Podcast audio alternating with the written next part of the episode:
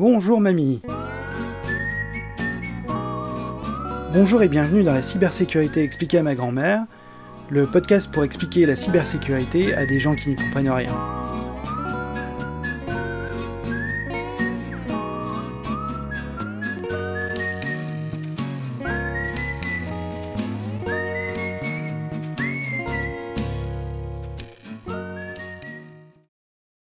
Avant de parler de cybersécurité, on va d'abord parler de sécurité. Qu'est-ce que la sécurité?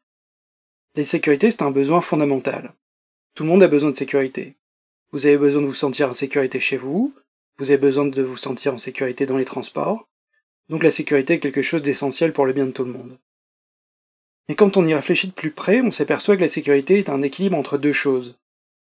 La perception et la réalité la perception du risque, c'est-à-dire la perception du problème qui peut nous arriver, et la réalité, c'est-à-dire de savoir si ce problème existe vraiment. C'est un équilibre entre deux choses. Cet équilibre, on le fait de manière très naturelle, en permanence depuis notre plus tendre enfance. On essaie de faire le lien entre la perception et la réalité du risque. Mais parfois cet équilibre est précaire.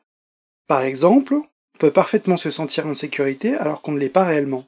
Mais parfois l'inverse, c'est-à-dire se sentir en insécurité alors que le risque n'existe pas vraiment. On va prendre un exemple très concret. Les personnes qui ont peur en avion se sentent souvent très mal, car ils ont une perception du risque.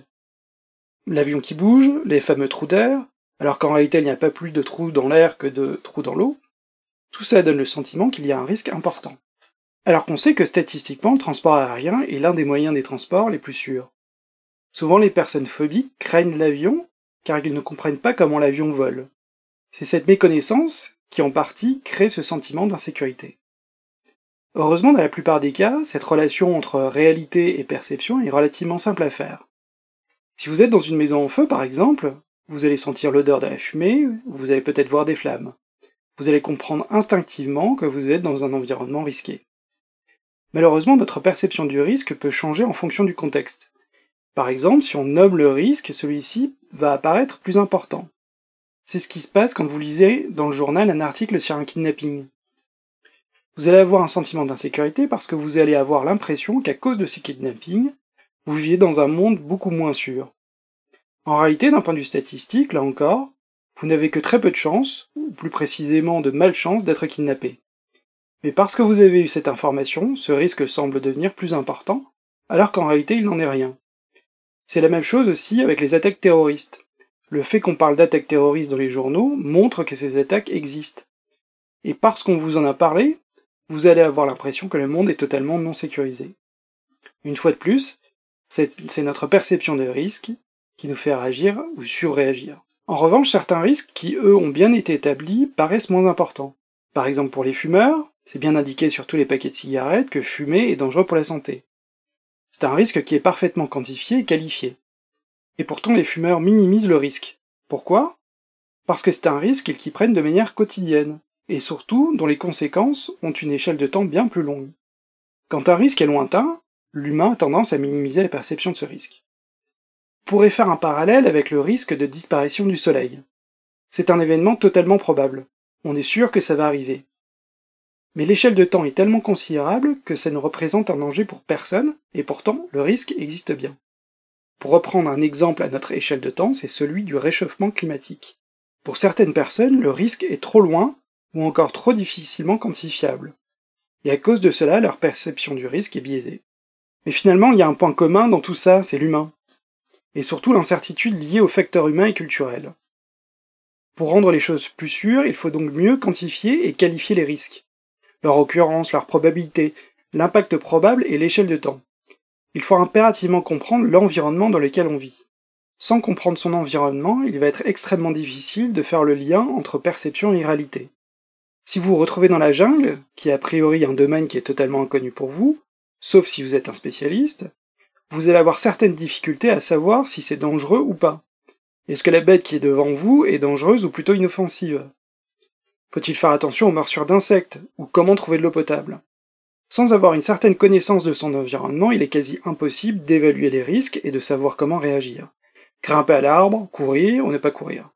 Il manque donc un outil pour évaluer le risque et faire le lien entre perception et réalité. Cet outil, c'est un modèle d'évaluation du risque. Alors c'est un nom bien pompeux, Mais en fait, c'est juste un moyen de corriger les biais de perception.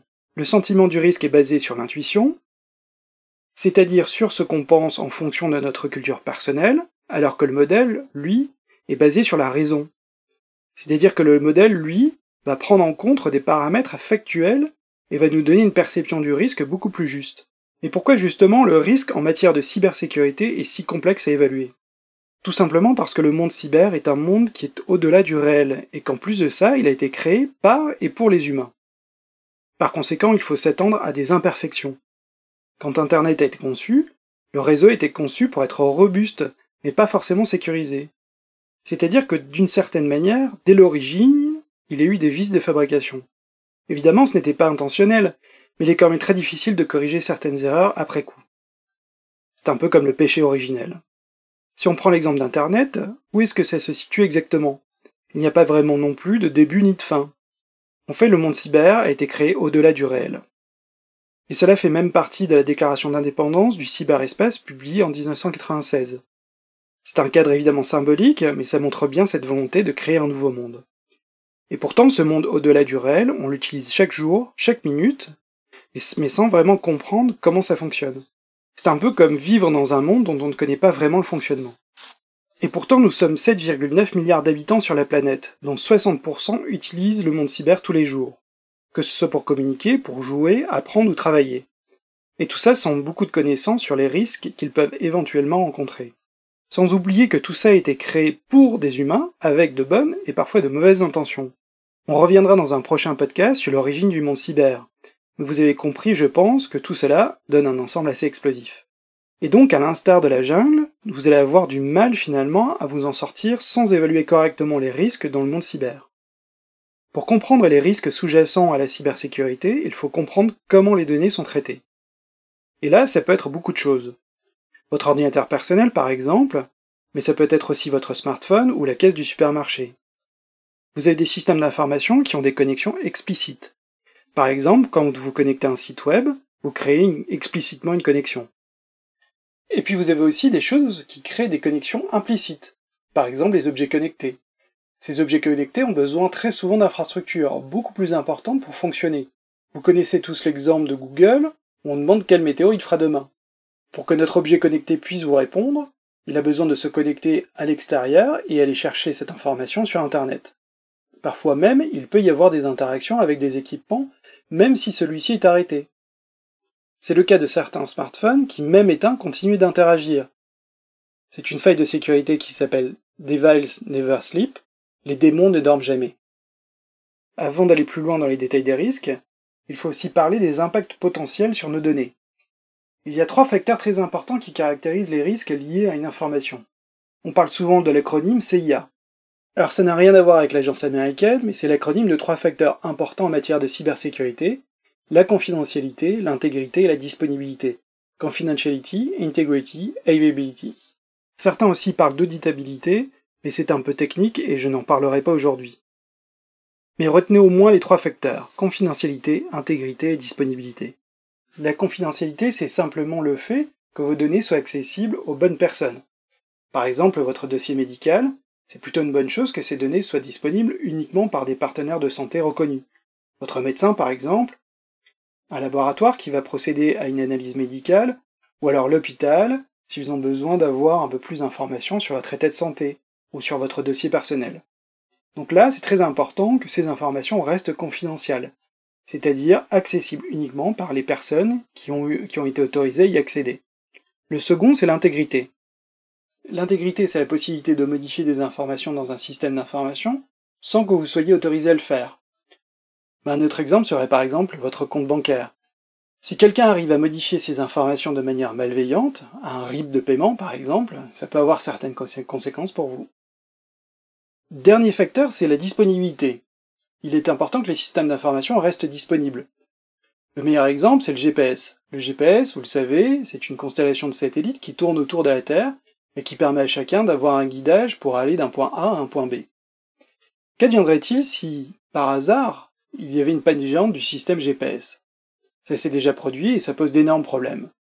Il est donc important que certains systèmes d'information puissent toujours être disponibles en temps et en heure. Maintenant qu'on a parlé des trois critères, la confidentialité, l'intégrité et la disponibilité, on peut parler d'un problème qui existe en cybersécurité. Ce sont les vulnérabilités. Je voudrais vous expliquer cinq règles à toujours suivre. La première, c'est que si une vulnérabilité existe, alors cette vulnérabilité sera exploitée. En fin de compte, ça revient à dire que s'il y a une faille de sécurité quelque part, quelqu'un va aller chercher, la trouvera et va l'exploiter. Et ça, vous pouvez faire confiance aux hackers. Il y a donc des milliers de personnes qui cherchent des failles de sécurité en permanence sur tous les systèmes d'information de la planète. On parle souvent des deux catégories de hackers. Les black hats, donc les chapeaux noirs, ce sont des hackers assez méchants. C'est-à-dire des vrais hackers qui font ça de manière malveillante. Alors qu'il existe aussi les white hats, ça ce sont les gentils, ce sont les chercheurs en cybersécurité. Ces chercheurs ont pour but de trouver des failles de sécurité et de demander ensuite à l'éditeur de les corriger. Et ça, d'une manière globale, ça améliore finalement la cybersécurité. Parce que si on trouve une faille de sécurité quelque part, et qu'on communique avec l'éditeur du logiciel ou propriétaire du système d'information, il pourra corriger cette vulnérabilité, et donc le rendre plus fort. En revanche, les black hats, les méchants, eux, cherchent à utiliser ces vulnérabilités pour justement les exploiter de manière malveillante. Règle numéro 2. Tout est vulnérable d'une certaine manière. Pourquoi? Parce que la perfection n'existe pas. Tous les systèmes d'information qui nous entourent ont été créés par des humains. Or, il faudrait avoir une chance incroyable pour qu'il n'y ait jamais aucune erreur, jamais aucun bug dans la conception des systèmes. Et c'est la raison pour laquelle il reste des vulnérabilités, même si on prend beaucoup de soin à vérifier le code et à vérifier la configuration des systèmes. Parfois, c'est la logique même du système qui est mise en cause. Et ça, ça existe depuis l'aube de l'humanité. Dans l'un des futurs épisodes de ce podcast, je vous expliquerai l'histoire des hackers, et vous serez très surpris de voir quand ça a commencé. Règle numéro 3. L'homme fait conscience même s'il ne devrait pas. Et le meilleur exemple, c'est le, succès des campagnes de phishing. Bon nombre d'entre nous ont déjà reçu dans leur boîte mail des propositions plus ou moins menaçantes qui les incitent à faire un certain nombre d'actions. Il suffit que le contexte soit favorable pour que malheureusement vous fassiez confiance à l'interlocuteur qui est en face de vous. Règle numéro 4. Les nouvelles technologies créent toujours de nouvelles failles de sécurité. Faisons un peu d'histoire. Il existe un très vieux protocole qui s'appelle ICMP. C'est un protocole qui est utilisé dans la commande ping. Peut-être que certains d'entre vous l'ont déjà utilisé pour voir si tout simplement une machine était disponible ou pas. Ce ping est très pratique. Il est utilisé dans bon nombre de systèmes d'exploitation. La première version a été implémentée dans les années 80. Il y avait à cette époque une faille de sécurité qui permettait de faire planter la machine à distance. C'est ce qu'on appelait le ping de la mort. C'est tout simplement dû à un défaut dans l'implémentation du protocole. Et cette faille de sécurité existait encore dans les années 97. Un peu avant 94, Ericsson a créé le Bluetooth. Vous savez, c'est le fameux protocole qu'on utilise pour connecter les casques audio ou des composants divers et variés à votre smartphone. Et devinez quoi? Dans le protocole Bluetooth, il y avait un équivalent du ping, qui lui aussi avait cette vulnérabilité. Les technologies sont différentes, les dates d'implémentation sont différentes, mais la faille de sécurité est la même. Règle numéro 5, si vous avez un doute, référez-vous à la règle numéro 1. Tout est vulnérable. La difficulté, et je pense que vous commencez à comprendre, c'est que tous ces systèmes d'information peuvent être altérés de bien des manières et donc notre modèle d'évaluation du risque est essentiel. Pourquoi? Parce que, encore une fois, c'est un nouveau domaine qu'il va falloir chercher à comprendre. Malheureusement, dans le monde de la cybersécurité, ce modèle va évoluer en permanence. Parce que ce qui est vrai aujourd'hui n'est pas forcément demain. Les données qui sont aujourd'hui protégées dans un système réputé inviolable, peut-être que du jour au lendemain, on va trouver une faille de sécurité qui va malheureusement rendre disponibles toutes ces informations. Et c'est la grande difficulté en cybersécurité c'est que tout change en permanence. Il n'y a que très peu de choses qui sont quasiment immuables en matière de sécurité. C'est principalement la cryptographie. On en parlera plus tard parce que c'est un peu technique, mais dans son ensemble, la sécurité repose sur des modèles d'évaluation de risque qui évaluent en permanence. Et justement, la cybersécurité, c'est l'ensemble des contrôles, des méthodes et des outils qui permettent de se protéger de tout ça, c'est-à-dire de se protéger des altérations qui peuvent impacter la confidentialité, l'intégrité ou la disponibilité ce n'est pas seulement purement technique. Alors évidemment, on parlera de technique parce qu'on sera bien obligé d'en parler, mais finalement, la cybersécurité, c'est un ensemble de beaucoup, beaucoup, beaucoup de choses. L'un des éléments les plus importants, c'est l'humain, parce que justement, l'humain est un des maillons faibles de la cybersécurité. Parce que l'humain, on peut le manipuler de bien des manières.